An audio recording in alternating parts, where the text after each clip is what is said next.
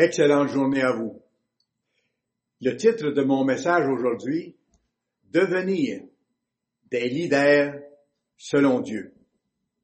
Si je définis le plus simplement possible ce qu'est un leader, on peut dire que c'est une personne qui est en tête d'un mouvement, d'une entreprise ou d'une organisation. La notion humaine d'être un leader, c'est en fait d'être un dirigeant, quelqu'un qui occupe une place euh, importante dans une organisation ou la première place dans l'organisation. Et le leadership du monde, selon le monde, euh, selon l'être humain, c'est d'occuper une place dominante.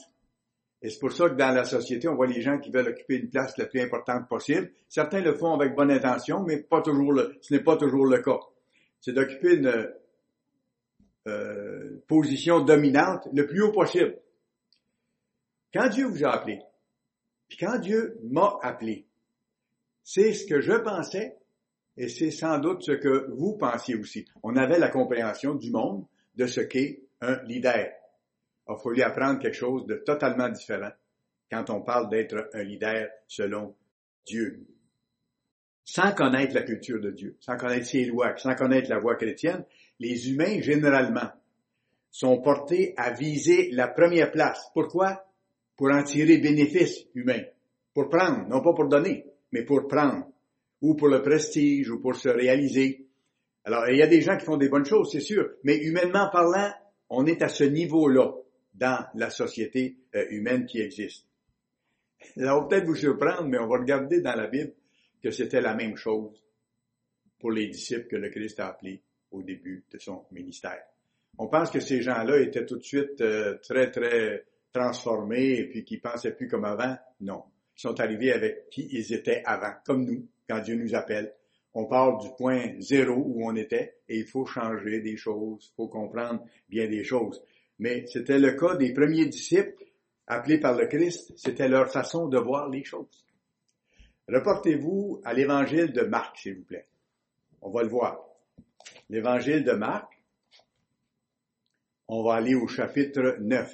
Nous allons lire les versets 33 à 37. Ils arrivèrent à Capernaum. Lorsqu'il fut dans la maison, Jésus leur demanda, de quoi discutiez-vous en chemin? Dieu, Dieu savait de, de, quoi il avait parlé, mais là, il voulait vérifier quelque chose, il voulait leur montrer quelque chose. Mais ils gardèrent le silence, voyez-vous. Il était mal à l'aise de dire de quoi il avait parlé entre eux autres quand il était en chemin pour aller à Capernaum.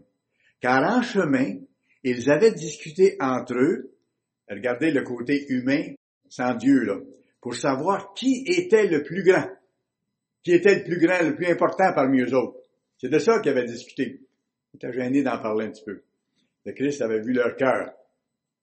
Alors il s'assit, appela les douze et leur dit, si quelqu'un veut être le premier, il sera le dernier de tous. Autrement dit, pour être vraiment un leader, quelqu'un soi-disant important dans le monde de demain, il faut qu'il soit le serviteur de tous. Oui, la, la différence, là on vient de changer de registre, on vient de changer de niveau de compréhension. Il sera le dernier de tous et le serviteur de tous.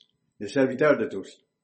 Et il prit un petit enfant, le plaça au milieu d'eux, et l'ayant pris dans ses bras, il leur dit, Quiconque reçoit en mon nom un de ces petits-enfants, me reçoit moi-même.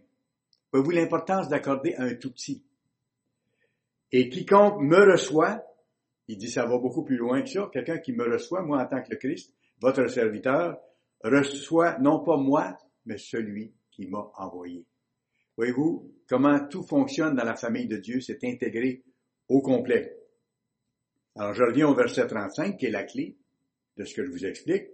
Alors il s'assit, appela les douze et leur dit, si quelqu'un veut être le premier, il sera le dernier de tous et le serviteur de tous.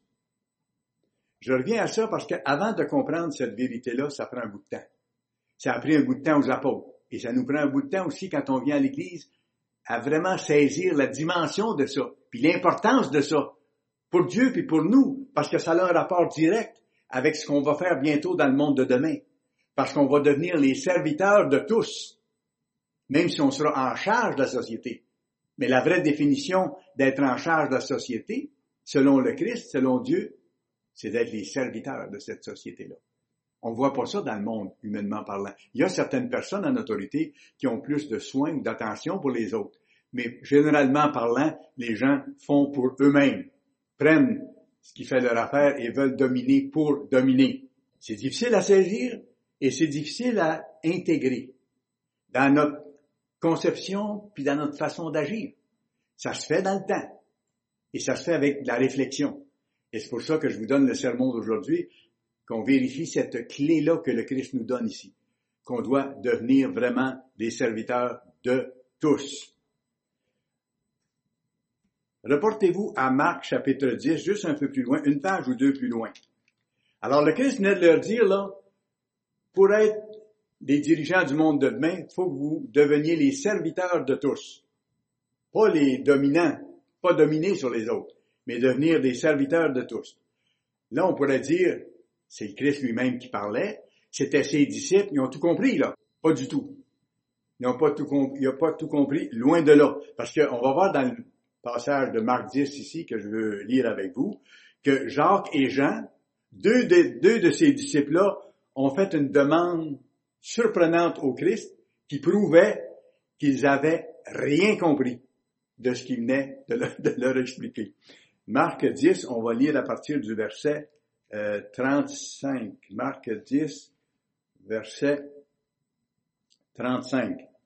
Les fils de Zébédée, Jacques et Jean, s'approchèrent de Jésus et lui dirent, Maître, nous voudrions que tu fasses ce que nous te demanderons. On a une demande à te faire. On veut te demander quelque chose. Il leur dit, que voulez-vous que je fasse pour vous? Et regardez la réponse qu'ils ont donnée tous les deux au Christ, verset 37. Accorde-nous, lui dirent-ils, d'être assis, en parlant du royaume, là, quand le Christ va établir son gouvernement sur la terre, accorde-nous, lui dirent-ils, d'être assis l'un à ta droite et l'autre à ta gauche. Rien de moins. Quand tu seras dans ta gloire, voyez-vous, accorde-nous ça, les deux premières places à côté de toi. Il n'avait rien compris de ce que le Christ avait dit avant. Jésus leur répondit, vous ne savez ce que vous demandez. Pouvez-vous boire la coupe que je dois boire? À travers toutes les épreuves que je devrais connaître? Ou être baptisé du baptême dont je dois être baptisé? Nous le pouvons, dirent-ils. Jésus leur répondit, il est vrai que vous boirez la coupe que je dois boire. Ils ont souffert beaucoup après eux aussi. Et que vous serez baptisés du baptême dont je dois être baptisé. Mais pour ce qui est d'être assis à ma droite ou à ma gauche, cela ne dépend pas de moi et ne sera donné qu'à ceux à qui cela est réservé. C'est le Père qui décide. Les dix, ayant entendu cela, commencèrent à s'indigner contre Jacques et Jean. Jésus les appela et leur dit, Vous savez que ceux qu'on regarde comme les chefs des nations les tyrannisent. C'est les leaders du monde, de la société mondaine euh, actuelle, ça, dont je vous ai fait la description tantôt. Ceux qui dirigent sont portés à tyranniser, à tyranniser les autres. Il dit, ceux qu'on regarde comme les chefs des nations les tyrannisent. Et les grands les dominent, les écrasent. Et là, il est en train de leur montrer qu'ils devront, se préparer à ne pas faire ça. Il n'en est pas de même au milieu de vous, mais quiconque veut être grand parmi vous, qu'il soit votre serviteur. Il revient au premier principe qu'il leur avait donné. Et quiconque veut être le premier parmi vous, qu'il soit l'esclave de tous. C'est fort, là. Qu'il soit l'esclave de tous, prêt à servir, à aider au maximum. Et après, il donne son exemple, qui est pas le moindre. Il dit, car le Fils de l'homme est venu, non pour être servi. Pourtant, c'était le Dieu puissant, le créateur de toutes choses. Il dit, il est venu non pour être servi, mais pour servir, pour être l'esclave, et pour donner sa vie comme la rançon de beaucoup, pour payer de sa vie afin que les autres puissent connaître Dieu, connaître ses voies, avoir accès à la vie éternelle. C'est lui notre modèle. C'est lui qu'on doit imiter dans sa façon de faire, dans sa façon de penser. Allez à Philippiens chapitre 2. On va voir de quoi il s'agit concernant son sacrifice. Philippiens, chapitre 2. C'est lui notre exemple, c'est lui notre modèle à imiter. Philippiens 2, versets 5 à 8. Ayez en vous les sentiments qui étaient en Jésus-Christ. C'est justement de ça qu'il parlait. Il dit, soyez comme moi. Je suis venu pour servir, pour donner, pour aider les autres. Ayez en vous les sentiments qui étaient en Jésus-Christ. On continue. Existant en forme de Dieu, avant de venir sur la terre en tant qu'être humain, il existait en forme de Dieu, tout-puissant, glorieux. Il n'a point regardé son égalité avec Dieu comme une proie à arracher. Il était au même niveau que son Père, sauf le poste d'élévation, parce que le Père est le gouverneur, il est au-dessus de tout, mais le Christ était de même nature, de même puissance, de même gloire.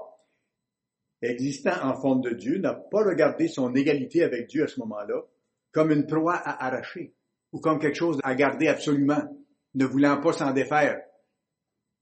Mais il s'est dépouillé lui-même, ça a été volontaire, en prenant une forme de serviteur.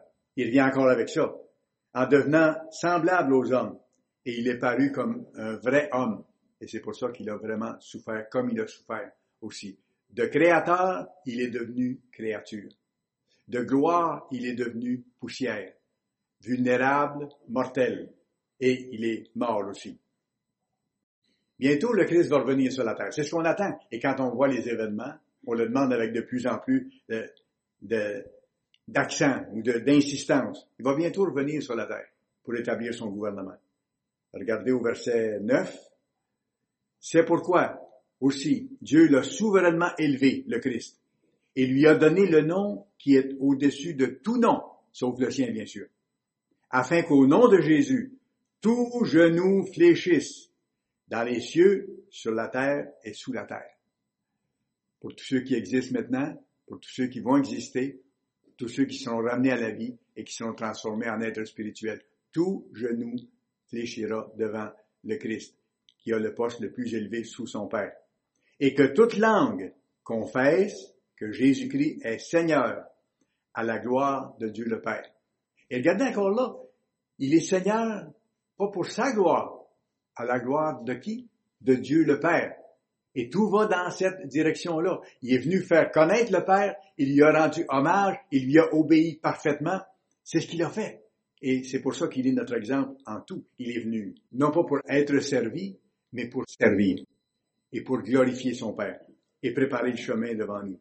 Alors quand il va revenir, on le sait par la Bible, il va être le roi des rois, le grand roi au-dessus de petits rois, vous et moi, si nous sommes fidèles jusque-là. Nous allons régner avec lui, nous allons former son équipe pour changer le monde. Et c'est pour ça qu'il est aussi en même temps le Seigneur des petits seigneurs. Nous serons seigneurs avec lui pour accomplir les tâches qu'il va nous donner. Et ces petits rois sous le Christ, ces petits seigneurs, ce sont ceux qui, en ce moment, se préparent à régner avec lui. Il y a un travail qu'on a à faire. Il nous a pas appelés pour être des spectateurs. Il nous a appelés pour être des acteurs dans ce qui doit arriver. Et pour qu'on soit là pour accomplir ce qu'on aura à accomplir après, faut maintenant se préparer. Comment? En devenant de plus en plus des leaders selon Dieu, comme le Christ, avec la mentalité du Christ, avec sa façon de penser, avec sa façon d'agir, de réagir, d'être patient, d'être bon, d'être généreux.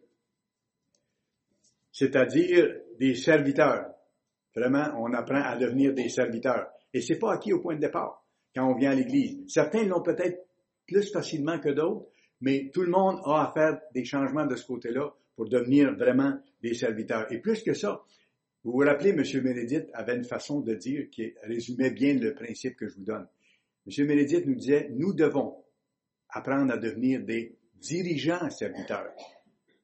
Ça, c'était surprenant les premières fois qu'on entendait ça, des dirigeants serviteurs. Ça n'existe pas dans le monde, là.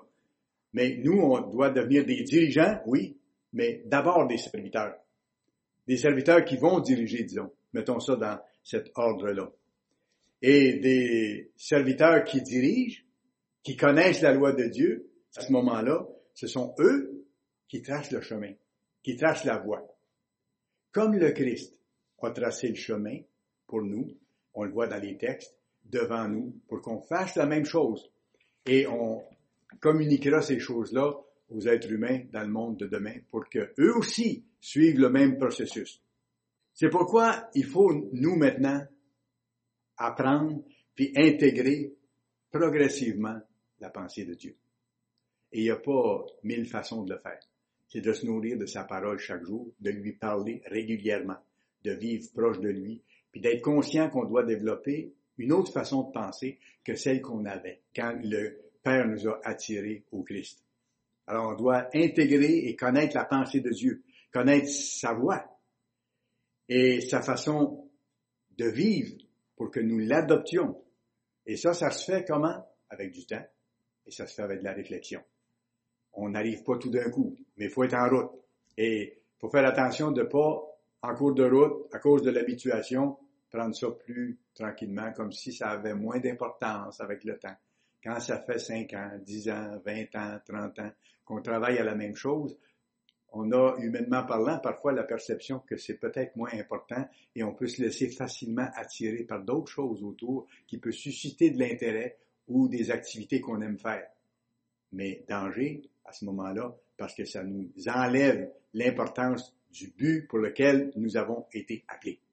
Il faut rester conscient de ça. Ça prend du temps, ça prend de la pratique. Et il faut développer de connaître davantage le grand Dieu qu'on sert. C'est pour ça qu'on a les assemblées de sabbat. C'est pour ça qu'on a les études bibliques. C'est pour ça qu'on étudie chaque jour, qu'on lui parle chaque jour, qu'on jeûne à l'occasion. Les leaders qui plaisent à Dieu, bien sûr, ils sont pas parfaits. Absolument pas. Mais ils marchent vers cette perfection-là qui nous a été mis comme but euh, ultime. Reportez-vous à Matthieu chapitre 5. Dans Matthieu chapitre 5, le Christ nous a parlé de l'objectif final vers lequel on s'en va, qu'on ne peut pas atteindre maintenant, mais qu'avec son aide, on va pouvoir développer, et le jour où le Christ va revenir, là, lui, selon sa promesse, va nous rendre parfaits. Dieu va nous rendre parfaits pour le jour où le Christ va revenir. Matthieu 5, et regardez le verset 48. Soyez donc parfaits, comme votre Père céleste est parfait. Quel contrat. Quel contrat. Mais ça, c'est le but ultime. On ne peut pas l'atteindre au cours de cette vie. Mais il faut être en train de viser ça. En gagnant, en perdant, en avançant, euh, parfois un pas, un pas de reculon, mais il faut continuer dans cette même direction-là. Regardez le verset 43 du même chapitre, et on voit ici avec ça euh, d'où on part, puis où on s'en va. Vous avez appris qu'il a été dit, c'était pas écrit dans la Bible, mais euh, c'est ce qu'on on disait aux gens, vous avez appris ce qui a été dit, tu aimeras ton prochain et tu haïras ton ennemi. Nulle part dans la Bible, c'est marqué tu haïras ton ennemi, là. Mais c'est ce qui était dit à l'époque. C'est pour ça que le Christ dit ici, vous avez appris qu'il a été dit. Tu aimeras ton prochain et tu haïras ton ennemi. Mais moi, je vous dis, aimez vos ennemis, bénissez ceux qui vous maudissent, faites du bien à ceux qui vous haïssent et priez pour ceux qui vous maltraitent et qui vous persécutent, afin que vous soyez fils de votre Père qui est dans les cieux. Voyez-vous comment le contrat est énorme? On part de tellement loin. Il dit maintenant, en tant qu'être humain, vous réalisez que vous avez été euh, habitué à haïr les gens. maintenant, il faut que vous cessiez d'haïr. Vous commenciez à aimer même ceux qui vous font du mal. Les aimer au point de demander à Dieu de les bénir de la meilleure façon pour qu'un jour ils comprennent. Parce que c'est à ça qu'ils seront appelés aussi. Comme vous et moi, nous sommes appelés à cela maintenant. Mais Dieu nous montre sa perspective pour que nous en vivions maintenant et que nous préparions le terrain pour les autres qui seront appelés après. Son plan va continuer, il va se réaliser. Et nous, on sera là si on accomplit la part qui nous est demandée maintenant. Si on ne l'accomplit pas avec son aide, on ne sera pas là. C'est pour ça que euh, c'est important qu'on voit la perspective de Dieu et qu'on s'engage dans cette perspective-là. Il dit, soyez parfaits comme votre Père céleste est parfait. Alors voyez-vous, il nous, il nous appelle à ce moment-là à un changement total d'action, de pensée, de réaction en toute chose. Un changement total. C'est à ça qu'il nous appelle. Et les dirigeants selon Dieu, qui sont en préparation actuellement, que Dieu a appelés, ils font des erreurs. Ça arrive qu'ils font des erreurs. Il ne faut pas qu'ils se découragent. À ce moment-là, ils demandent pardon et ils repartent. Le leader qui plaît à Dieu reconnaît ses fautes, se repent, puis avec l'aide de Dieu, va de l'avant dans la bonne direction, continue encore dans la même direction où il était orienté au point de départ. On a un bel exemple de ça. Un qui a pas été reposant euh, pour bien des gens, le roi David. S'il y en a un qui a fait des, erreurs, puis des grosses erreurs, c'est bien le roi David. Puis écoutez, Dieu dit, d'après sa réaction à David, voici un homme selon mon cœur. C'est gros ça. J'aimerais ça que Dieu dise la même chose de moi un jour. Voici un homme selon mon cœur. Pourtant, David avait fait des bêtises épouvantables. Et c'est pour ça que quand on voit cet exemple-là, ça nous aide. Nous aussi, on a fait des bêtises parfois épouvantables. Et quand on voit que quelqu'un qui est passé par là, qui s'est repenti, que Dieu aime et qui dit voici quelqu'un selon mon cœur. Et qu'il garde en réserve pour la résurrection parce que David sera ramené à la vie pour reprendre la direction des nations israélites au retour de Christ. Alors, le roi David est un exemple éloquent d'un dirigeant plaisant à Dieu. Il a commis des erreurs, mais il s'est repenti, il a changé, il est allé de l'avant, entraînant à sa suite le peuple de Dieu. Dans le fond, il a donné l'exemple. Ce qu'on doit faire maintenant, nous, même si les gens autour de nous, même de notre propre famille, ne nous comprennent pas et même nous rejettent, nous sommes les premiers de ce monde nouveau. On doit tracer la voie. C'est à nous à tracer la voie, à montrer le chemin et à devenir des hommes et des femmes selon le cœur de Dieu. En faisant ça, c'est ce qu'on devient. Et Dieu apprécie. Maintenant, pour aller un petit peu plus loin dans le message, on va voir quelques caractéristiques, pas beaucoup, mais quelques caractéristiques importantes euh, de ce qu'est un leader selon Dieu, un dirigeant selon Dieu, un dirigeant chrétien qui est en préparation pour les grandes responsabilités qui s'en viennent. Première caractéristique, c'est pas surprenant, l'humilité. Première caractéristique, l'humilité. Et l'humilité, dans ce sens-là, c'est d'être enseignable. Donc, c'est reconnaître où on s'est trompé quand Dieu nous montre sa loi, de demander pardon, de vouloir changer, puis de travailler à changer avec son aide. C'est ça l'humilité. Et c'est ça que Dieu veut voir dans ceux et celles qu'il appelle actuellement. Ceux et celles qui ne vont pas dans cette direction-là ne vont pas plus loin dans l'appel. Mais ceux qui vont plus loin, malgré les obstacles, malgré les sacrifices que ça demande, Dieu les considère comme des gens selon son cœur et il les aide à arriver au bout. Ils sont disposés à changer. Ne pas se croire important. Personne d'entre nous est important. Non pas croire important non plus les choses qu'on a réussi à être ou qu'on a réussi à faire avant que Dieu nous appelle. Vous savez, on peut pas arriver à l'Église en disant, mais moi j'ai fait telle chose, j'ai occupé telle fonction, euh, j'ai exercé tel métier, j'ai rendu tel service, j'ai fait... Donc, je, suis important ou ce que j'ai fait est important. Non, ce que j'ai fait n'est pas important. Dieu peut s'en servir, ça c'est autre chose. Et à travers ça, j'ai pu apprendre des choses qui vont m'aider à aider d'autres. Mais ça ne me donne pas une importance. Parce que d'importance, je n'en ai pas au point de départ. Je suis poussière, poussière responsable de la mort de mon Créateur. C'est ça mon importance, s'il y a une importance. Alors j'ai rien à réclamer. Par contre, je peux dire merci à Dieu d'avoir pu vivre certaines expériences, même m'en sortir à l'occasion, parce que j'aurais pu euh, ne pas survivre à certaines choses et d'être encore là, d'apprendre sa parole puis d'en être encouragé. Mais on ne peut pas euh, croire importantes les choses qu'on a réussi à faire, euh, soit par nos talents ou par les situations qu'on a vécues. C'est des choses qui nous ont été données ou que Dieu a permises ou qu'on a fait qui étaient très mauvaises, mais à travers lesquelles on apprendra des choses et on apprend des choses pour aider d'autres personnes. C'est comme ça que Dieu fonctionne. Il y a un bel exemple dans la Bible, celui de Paul. Philippiens chapitre 3. Philippiens chapitre 3. Dans le fond, le sermon que je vous donne aujourd'hui, c'est vraiment un sermon de base sur la compréhension de l'appel de Dieu, et puis de ce qu'on a à développer, puis dans quelle optique on a à le développer. Vous savez, on n'apporte rien à Dieu. Je ne sais pas si vous êtes déjà arrêté à penser à ça. Cette semaine, je pensais à ça, je me disais, qu'est-ce que j'ai apporté à Dieu, moi? J'ai rien à y apporter. Sauf que j'ai réalisé, en faisant mes études, que ce que je peux lui apporter, c'est ce qu'il recherche le plus. Un désir de faire toute sa volonté. Ça, ça change tout, là. Ça, je peux lui apporter ça. Un désir puis une volonté de faire sa volonté puis d'accomplir son œuvre, puis de me préparer aux fonctions qu'il me réserve. Ça, Dieu apprécie que je lui offre, et ça, je peux lui offrir parce que ça relève de ma décision, ça relève de mes choix. Le restant, en ce qui concerne le succès de ça, là, ça relève de son aide. Et c'est là qu'il faut que je sois proche avec lui pour euh, accomplir le reste du chemin. Alors, Philippiens 3, versets 4 à 9. Moi aussi, cependant, j'aurais sujet de mettre ma confiance en la chair.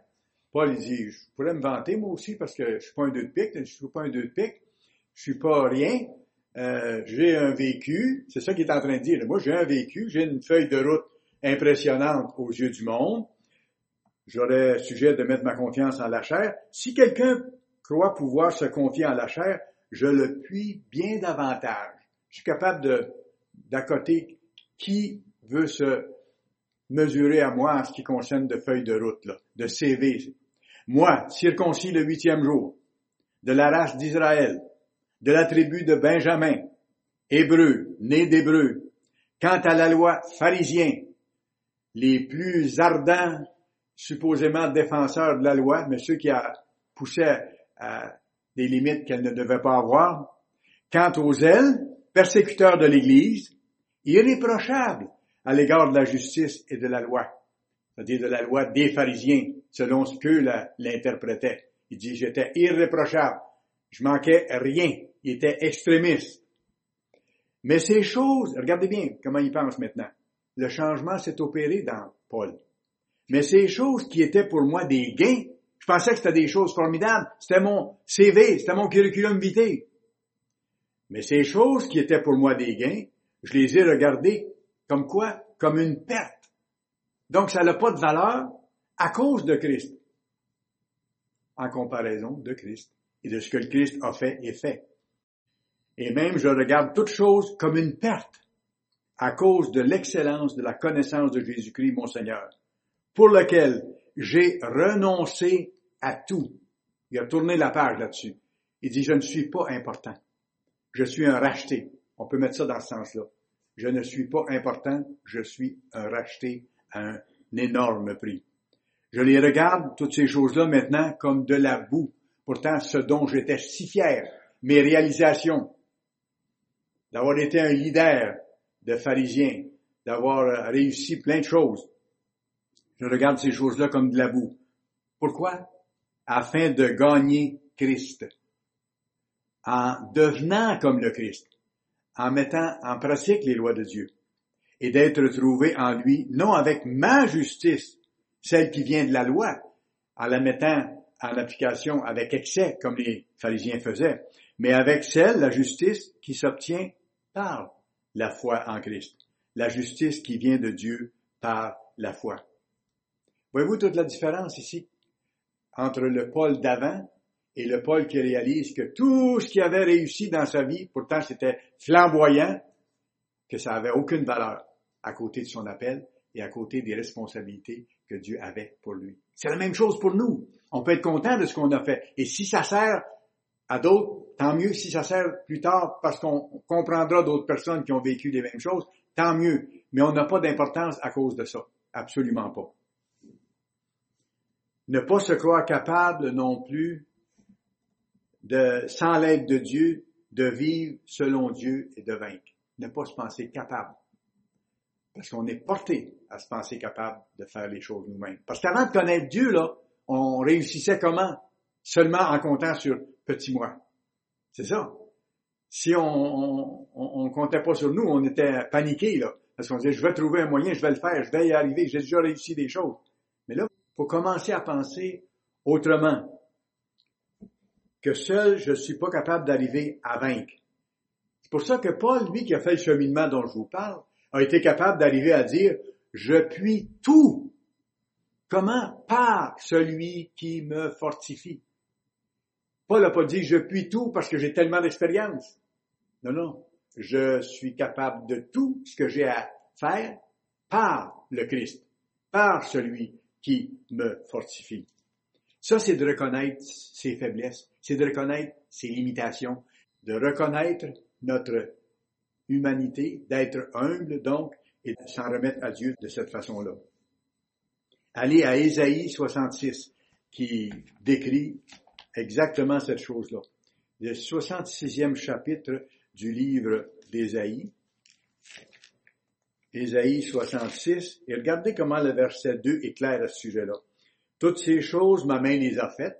Dieu se positionne en tant que créateur de l'univers, et toutes ont reçu l'existence, dit l'Éternel, comme vous, comme moi. Voici sur qui je porterai mes regards, qui va attirer mon attention, avec qui je vais travailler?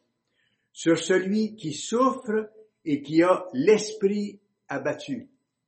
Donc, celui qui est humble, qui reconnaît ses faiblesses, qui demande l'aide pour changer, il dit, voici, c'est sur cette personne-là que je vais garder mes yeux et à qui je vais apporter mon aide. Sur celui, donc, qui craint ma parole, qui veut faire les choses que je lui demande. Voilà ce que c'est que d'être humble, d'être enseignable. Et on demande même à Dieu, c'est bon qu'on le fasse régulièrement, enseigne-moi les choses que j'ai à changer. Enseigne-moi les choses que j'ai à comprendre. J'en ai encore énormément à comprendre. Et merci de ta patience de pas me demander de tout comprendre d'un coup. Parce que tu sais qu'on vit dans le temps, tu nous as donné le temps pour ça. Mais aide-moi à utiliser au maximum le temps que tu me donnes et aide-moi à comprendre et à mettre en pratique ce que je dois comprendre et mettre en pratique. Supplier Dieu de nous transformer. C'est pour ça que David a dit, vous pouvez aller voir plus tard dans Psaume 51, verset 12, et ça c'est une demande que je fais à Dieu, moi, régulièrement. Crée en moi un cœur pur. Voyez-vous, l'aide doit venir de l'extérieur, là. Crée en moi le cœur pur que je dois avoir. Crée en moi un cœur pur et un esprit, une façon de penser, une attitude bien disposée, pour que j'aille dans la direction où tu veux que je me rende. La deuxième caractéristique d'un leader selon Dieu, c'est le zèle. Oh, c'est important le zèle. Le zèle, c'est l'ardeur par rapport à ce qu'on croit. Est-ce que j'y crois vraiment?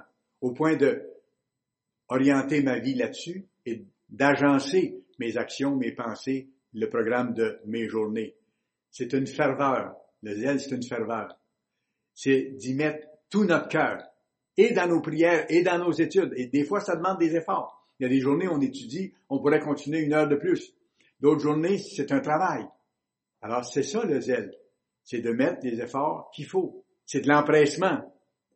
Et vous pouvez aller voir dans Romains 12, verset 11, on ne s'y reportera pas. Euh, c'est dit ceci, c'est Paul qui parle. Ayez du zèle, ayez cette ferveur, cet empressement, et non de la paresse. Parce que, comme je vous ai dit tantôt, quand ça fait longtemps qu'on fait la même chose, on la perçoit moins comme aussi importante.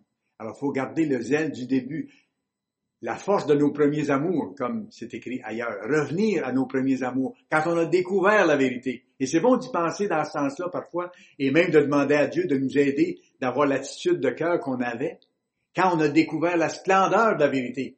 On était tout feu, tout flamme. faut retrouver cette ardeur-là, ce zèle-là, pour faire ce qu'on a à faire. On peut lui demander. Alors, ayez du zèle et non de la paresse. Soyez fervents d'esprit. Donc, empressés. Servez le Seigneur. Encore l'attitude de service, l'attitude du serviteur. Dans Matthieu 11, verset 12, il est écrit ceci.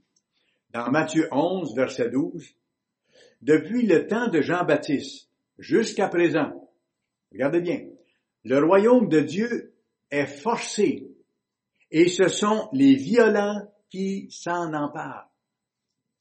Ça fait drôle de voir ces paroles-là les premières fois qu'on lit ça. Le royaume de Dieu est forcé et ce sont les violents qui s'en emparent. Pourtant, Dieu veut pas qu'on soit violent. Dieu veut pas qu'on soit agressif, qu'on écrase les autres pour avancer, pour devenir des leaders. C'est pas ça les leaders de Dieu. Par contre, les leaders de Dieu, ce sont ceux qui sont zélés pour le royaume. C'est ça, il dit, ce sont les violents qui s'emparent du royaume, ce sont les zélés, quand vous regardez le sens des mots. ceux qui ont cet empressement, ce désir, cet attachement à leur appel et à leur Dieu. Ce sont les zélés qui s'emparent du royaume. Voyez-vous, ça tombe pas automatiquement là.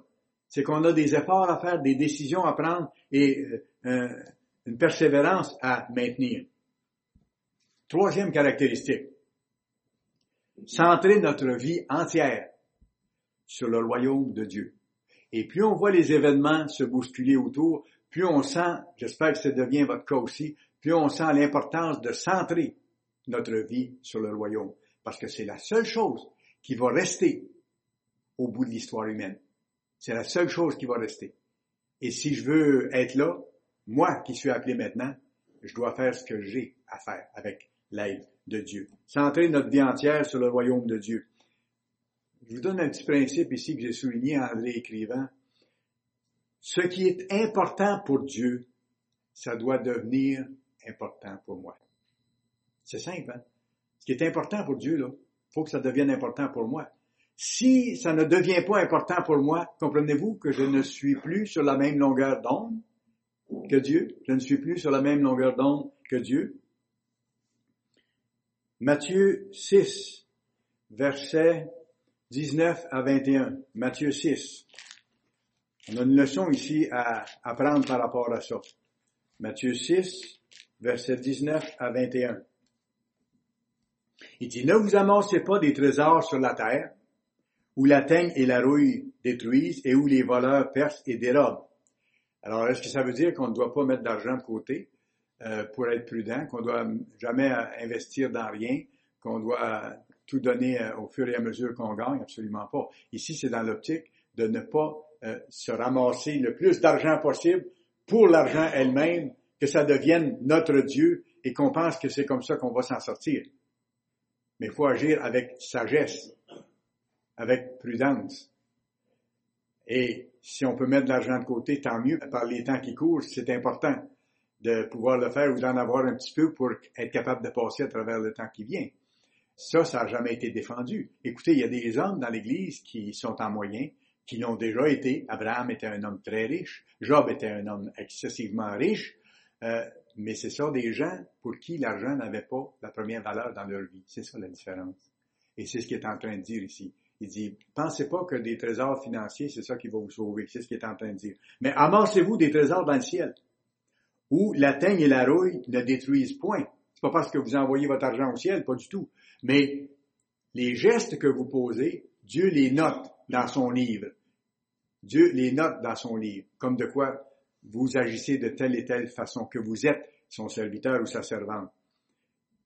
Et où les voleurs ne percent ni ne dérobent. Personne ne peut vous enlever ça. Et regardez le principe ici, il est très important. Car là où est ton trésor, là aussi sera ton cœur.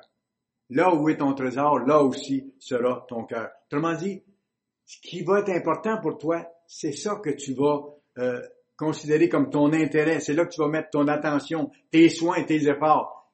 Si c'est important pour toi le royaume de Dieu, c'est là-dedans que tu vas mettre tes efforts, ton intérêt, le plus régulièrement possible. Sinon, tu vas mettre tes efforts et tes soins ailleurs, mais tu ne seras pas parmi ceux qui sont les zélés qui vont arriver au royaume. C'est pourquoi Dieu nous donne le commandement suivant dans Matthieu 6, juste un peu plus loin, Matthieu 6, verset 33. Il revient, c'est le principe de base dans ce que je vous dis là. Cherchez premièrement le royaume. Il faut que ce soit en premier dans notre vie. Cherchez premièrement le royaume et la justice de Dieu. On ne peut pas dissocier les deux. Je ne peux pas dire, ah oui, j'attends le royaume, mais pour ce qui est des lois de Dieu, un peu plus tard, je vais me forcer pour changer. Euh, pour tout de suite, il y a telle chose que je veux pas changer, que je veux garder dans ma vie. Non. Si je fais ça, je ne cherche pas le royaume de Dieu. Parce qu'il dit, cherchez premièrement le royaume et la justice. Ça doit aller ensemble. Et toutes ces choses vous seront données par-dessus. Ne vous inquiétez donc pas du lendemain, car le lendemain aura soin de lui-même. À chaque jour suffit sa peine. Et revenez au verset 31-32, un peu avant. Ne vous inquiétez donc point et ne dites point que mangerons-nous, que boirons-nous, de quoi serons-nous vêtus, car toutes ces choses, ce sont les païens qui les recherchent. Votre Père céleste sait de quoi vous avez besoin. OK? Donc, il va prendre soin de nous. Cherchez premièrement le royaume et la justice. Ce n'est pas un à côté dans notre vie. Ce n'est pas quelque chose de secondaire. On y pense, on a le temps, ou on consacre un peu de temps à ça, si ça donne. C'est pas du tout ça. Si c'est une priorité, c'est là que mon intérêt est, c'est là que mon attention est, c'est là que le soin que je mets pour avancer dans la vie, parce que je m'en vais vers la vraie vie, doit être. Ça doit devenir notre vie. Maintenant, si on veut s'assurer que ça devienne bientôt notre vie pour l'éternité. C'est lié ensemble directement, là. Ça doit devenir notre vie maintenant si on veut continuer dans cette direction-là vers la vie éternelle et dans la vie éternelle, parce qu'on est entré dans la préparation de la vie éternelle. Pour les leaders du monde à venir, Dieu est premier en tout. Et ça, on doit le développer, continuer de le garder, de le chérir. C'est Dieu, écoutez, si vous y pensez comme il faut, j'ai lu des choses tellement encourageantes hier là-dessus, c'est Dieu qui est notre refuge. C'est Dieu qui est notre rocher. C'est Dieu qui est notre espoir. C'est Dieu qui est notre force. Tout est possible par lui et nous dépendons de lui pour tout. Il faut que ce soit bien clair. Si c'est bien clair quand on voit le but, qu'on s'accroche à lui, qu'on le supplie, on s'en va dans la bonne direction. Reportez-vous à Psaume 46, s'il vous plaît. Psaume 46. J'ai eu tellement de plaisir à lire ce passage-là cette semaine, plus qu'une fois. Psaume 46. Vous savez, des fois, il y a des passages qui nous accrochent puis on revient, puis ça nous nourrit, puis ça nous encourage. C'est pas pour rien. C'est que Dieu sait qu'on a besoin de ça à ce moment-là, et il nous donne ce qu'on a besoin quand on cherche à faire sa volonté. Psaume 46, versets 2 à 4. Dieu est pour nous un refuge. C'est quoi un refuge? C'est quand on est mal pris, quand on est découragé, quand on n'a pas de solution à un problème, qu'on a besoin de trouver des solutions, qu'on a besoin de trouver un support. On se réfugie quelque part comme un, petit bonhomme qui se réfugie sur les genoux de son père, ou euh, un petit bonhomme qui prend la main de sa maman pour avoir l'aide. Exactement ça. Dieu est pour nous un refuge et un appui. Dieu nous appuie, nous soutient. Un secours qui ne manque jamais dans nos détresses. Et quand Dieu dit ça, ça c'est une promesse. Dieu ne manque jamais lorsqu'on a besoin d'être notre secours dans la détresse verset 3, c'est pourquoi nous sommes sans crainte quand la terre est bouleversée et que les montagnes chancellent au cœur des mers, comme c'est le cas actuellement dans les événements mondiaux. C'est exactement ça qu'on voit se passer autour de nous. La terre est bouleversée, les montagnes, les gouvernements chancellent, les situations euh, se bouleversent et ainsi de suite, et rapidement, et presque partout en même temps, c'est très inconfortable. On a besoin de soutien, on a besoin d'appui, on a besoin d'aide, on a besoin d'un refuge. Dieu est notre refuge. Verset 2. Dieu est pour nous un refuge et un appui, un secours qui ne manque jamais dans la détresse. Et on peut lui rappeler cette promesse-là dans ces circonstances-là. Et c'est vrai en toutes circonstances dans notre vie. C'est vrai en toutes circonstances. Favorable ou défavorables, circonstances faciles ou difficiles, encourageantes ou décourageantes, que nous soyons en santé ou malades, quelles que soient les circonstances.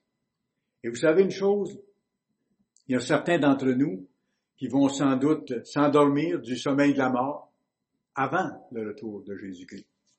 C'est inévitable, ça va se produire. Et dans ce cas, faut l'envisager avec le cœur d'un leader selon Dieu. Dieu vous a appelé, il vous a préparé, il vous a amené jusqu'où vous êtes là maintenant. Et si Dieu permet que vous vous endormiez, il y a ses raisons, et Dieu va vous bénir en conséquence. Faut l'envisager comme un leader de Dieu selon son cœur, qui sait ce qui s'en vient. Parce que si vous êtes un leader de Dieu, vous savez ce qui s'en vient qui connaît son Dieu. Et à cause qu'il le connaît, c'est qu'il compte sur lui et s'en remet à lui, absolument. Parce qu'il chérit le but ultime que Dieu lui a montré, le seul but valable dans l'existence humaine. sans ça, ça vaut pas grand-chose. S'il n'y a pas cette espérance-là, si c'est simplement naître, travailler fort, avoir plein de problèmes, puis aller au cimetière, qu'il n'y a plus rien après, ça vaut quoi? Mais Dieu nous a donné un, un espoir extraordinaire, l'espoir de la résurrection, avec toute la dimension du futur, de son plan. Comment Paul a réagi face à ça? Paul, lui, avait les yeux, pas seulement les yeux, mais il avait le cœur aussi tourné vers le monde de demain, vers son Seigneur, vers le Christ, et vers la résurrection. Tout le reste de l'histoire. Parce que ce qu'on vit maintenant en tant qu'être humain, c'est une toute petite portion de toute notre histoire éternelle qui s'en vient. C'est rien à côté, c'est même pas l'ombrage d'une poussière par rapport à l'éternité. Regardez comment Paul voyait les choses. Allez dans Actes chapitre 24, s'il vous plaît. Actes chapitre 24.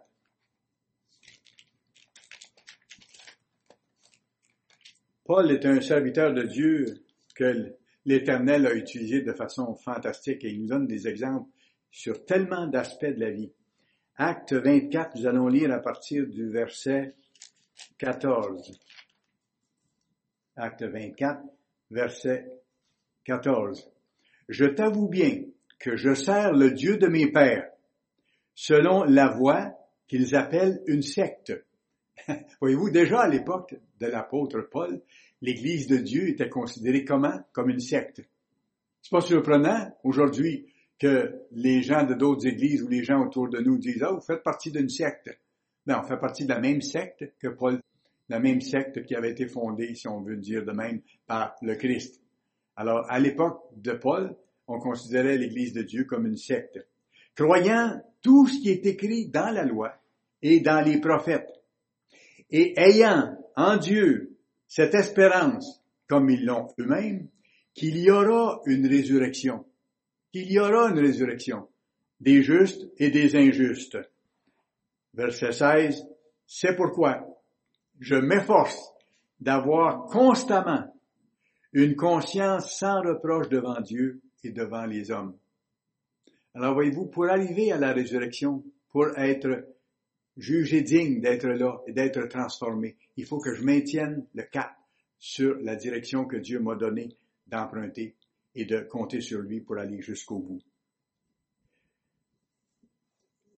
Durant mon ministère, ça fait déjà plusieurs années, ça m'a été donné de voir la même attitude que celle de Paul.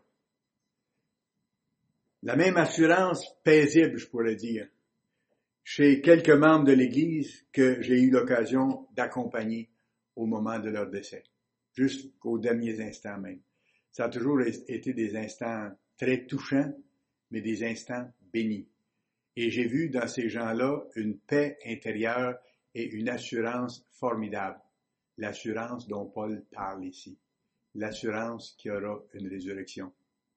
Et ces quelques personnes que j'ai assistées au moment de leur décès, c'était clair qu'elles savaient que l'instant d'après, après qu'elles se seraient endormies du sommeil de la mort, comme Paul parle, elles allaient ressusciter, que pour elles, il n'y aurait pas de temps entre les deux, comme quand on dort la nuit, mais que l'instant d'après, elles seraient face au Christ euh, au moment de la résurrection et de la transformation en être spirituel. C'était tellement touchant et chaque fois, j'ai senti la même assurance, la même paix d'esprit, euh, le même réconfort. Ils avaient un lieu de refuge. Ils étaient dans le refuge de Dieu en attendant la prochaine étape. Ça, j'ai trouvé ça des moments inoubliables, tellement précieux. Quatrième caractéristique des leaders de Dieu, c'est la dernière que je vous donne dans le sermon. Quatrième caractéristique des leaders selon Dieu, c'est d'être centré sur son œuvre. C'est pas surprenant, comme je vous disais tantôt, ce qui est important pour Dieu, pour que ça soit important pour moi, d'être centré sur son œuvre. Écoutez, qu'est-ce que le Christ a dit dans Jean 4, verset 34? Jean 4, verset 34, le Christ a dit, ma nourriture est de faire la volonté de celui qui m'a envoyé et d'accomplir son œuvre. Et d'accomplir son œuvre.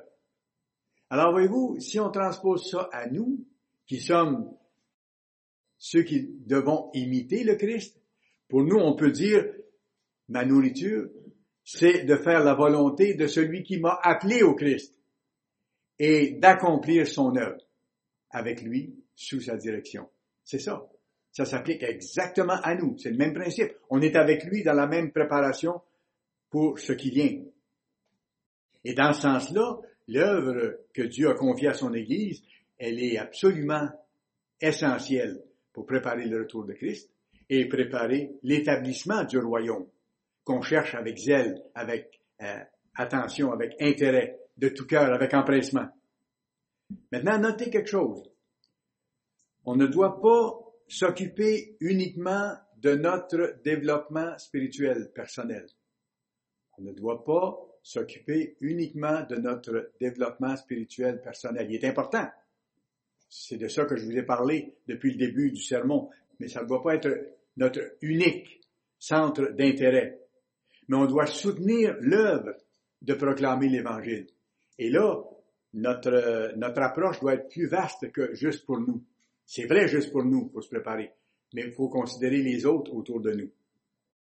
Soutenir l'œuvre, proclamer l'annonce de l'Évangile par l'Église. Comment? En demandant plus de foi pour développer dans l'Église une plus grande atmosphère de foi dans l'équipe du Christ. On est la petite équipe du Christ. Et on peut demander à Dieu davantage de foi à chacun pour qu'on soit davantage impliqué à faire ce qu'on doit faire, puis à encourager les autres et à apprendre à servir, à développer les traits de caractère dont je vous ai parlé, mais à se sentir comme faisant partie de l'équipe du Christ. Et si moi j'ai plus de foi et que je prie pour les autres et que je les vois changer, la foi que Dieu me donne pour faire ça a des répercussions chez les autres autour. Quand je prie pour vous qui êtes malade, quand je vous oins parce que vous demandez l'onction parce que vous êtes malade, ça fait la même chose. C'est la foi en action dans la petite équipe en préparation. Alors comment on peut soutenir la proclamation de l'Évangile en demandant plus de foi, chacun de nous, pour que l'équipe soit plus forte de ce côté-là et qu'on soit ensemble quand les événements vont s'accentuer encore, qu'on ait le même esprit, la même approche, qu'on puisse vraiment s'entraider. Comment encore? En aimant puis en encourageant ceux qui appartiennent à Dieu, les membres et les ministres. Encourager nos frères et sœurs dans l'Église, c'est pour ça qu'on se réunit chaque sabbat, qu'on vient ensemble, qu'on s'encourage, qu'on se donne des nouvelles, qu'on demande des nouvelles des autres qui ont besoin. C'est pour ça que Dieu a fait ça de même. En soutenant les membres et en soutenant les ministres. Et si on fait ça, c'est que ça fortifie l'équipe de leaders en préparation. Voyez-vous, il y a une dynamique interne il y a une dynamique interne dans l'Église qui se fait à ce moment-là pour que nous puissions devenir plus forts, puis avancer, puis terminer le travail. Pour ça, on peut demander à Dieu de faire pour nous ce qu'il a fait pour Tite. Allez à 2 Corinthiens, le chapitre 8, s'il vous plaît. 2 Corinthiens, chapitre 8. Dieu a fait quelque chose par rapport à Tite qui est un exemple un peu pour nous de ce qu'on peut demander à Dieu. 2 Corinthiens, regardez le chapitre 8, et on va lire simplement le verset 16 qui nous donne l'élément dont je vous parle. Grâce soit rendue à Dieu, donc merci à notre Dieu, de ce qu'il a mis dans le cœur de Tite le même empressement pour vous. Voyez-vous, on peut demander à Dieu même de nous aider, d'aider notre cœur à être plus empressé par rapport aux choses qu'on a à faire pour ne pas ralentir, pour ne pas perdre l'élan, pour garder l'élan, la persévérance jusqu'au bout. Merci à Dieu de ce qu'il a mis dans le cœur de Tite, le même empressement pour vous. Empressement pour euh, encourager les autres, les membres et les ministres, comme je vous dis. Prier pour eux, prier pour les travaux de l'œuvre, pour euh, les conférences du monde de demain, que Dieu amène ceux qu'il veut attirer à l'Église et qu'ils aient la, force et le courage de poser les gestes qu'il faut qu'ils posent ensuite. Parce que quand ils voient la vérité, ça implique des changements, ça demande du courage, là. Et vous savez, il y en a qui ont eu drôlement du courage à travers l'histoire par rapport à ça. Certains ont tout perdu, certains ont tout abandonné, certains ont perdu leur famille, certains ont dû changer d'endroit, certains ont, dû changer de, travail, perdre leur travail même.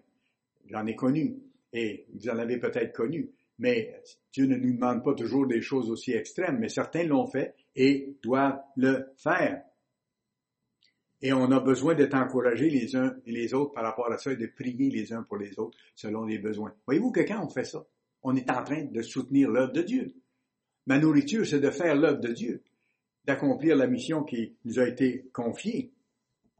Empressement et fidélité aussi dans nos dîmes, dans nos offrandes, pour soutenir financièrement l'œuvre de Dieu, parce que c'est comme ça qu'on peut rendre la vérité disponible, qui est gratuite. On donne tout ce que nous produisons, on le donne. Quand vous voyez une église qui vend des choses, ça peut pas être l'église de Dieu, parce que Dieu nous défend de vendre la vérité. C'est biblique, tout ça. Alors déjà, ça donne un bon critère, ça élimine déjà un grand nombre d'organisations humaines, religieuses, euh, qui vendent des, des, produits, quoi que ce soit. Même s'ils vendent des, des, petites brochures avec des beaux petits poèmes dedans, puis des versets bibliques, on ne peut pas vendre la vérité. La vérité n'a pas de prix. Elle est trop précieuse pour avoir un prix. Et c'est clairement indiqué dans la Bible qu'on ne doit pas tirer profit de ça. On n'est pas là pour profiter. On l'a vu, c'est le thème du sermon. On doit être des serviteurs, des gens qui apprennent à donner et non pas chercher à recevoir. Ça va ensemble. C'est le même principe. Matthieu 24, un dernier verset. Matthieu 24, s'il vous plaît. Matthieu chapitre 24.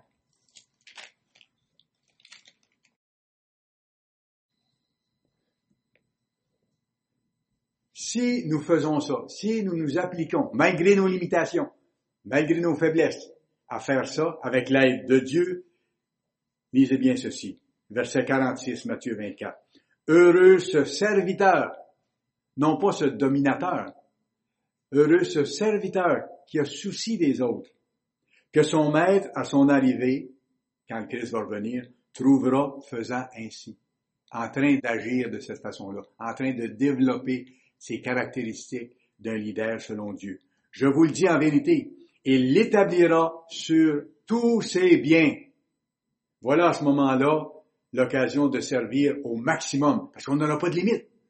On ne sera pas limité dans les moyens d'aucune façon, ni dans les possibilités, parce que nous serons des êtres spirituels, nous aurons toutes les richesses, nous aurons hérité de toutes choses avec le Christ. Ça n'aura plus aucune importance finalement c'est qu'on pourra donner au maximum, simplement avoir le plaisir de donner. Alors, je vous le dis en vérité, il l'établira sur tous ses biens. C'est ce qui vous attend et c'est ce qui m'attend. Pour devenir de plus en plus des leaders selon Dieu, prêts, bientôt là, à servir les humains dans le monde de demain, il faut associer le Tout-Puissant à tout ce que nous vivons, à tout ce que nous faisons chaque jour.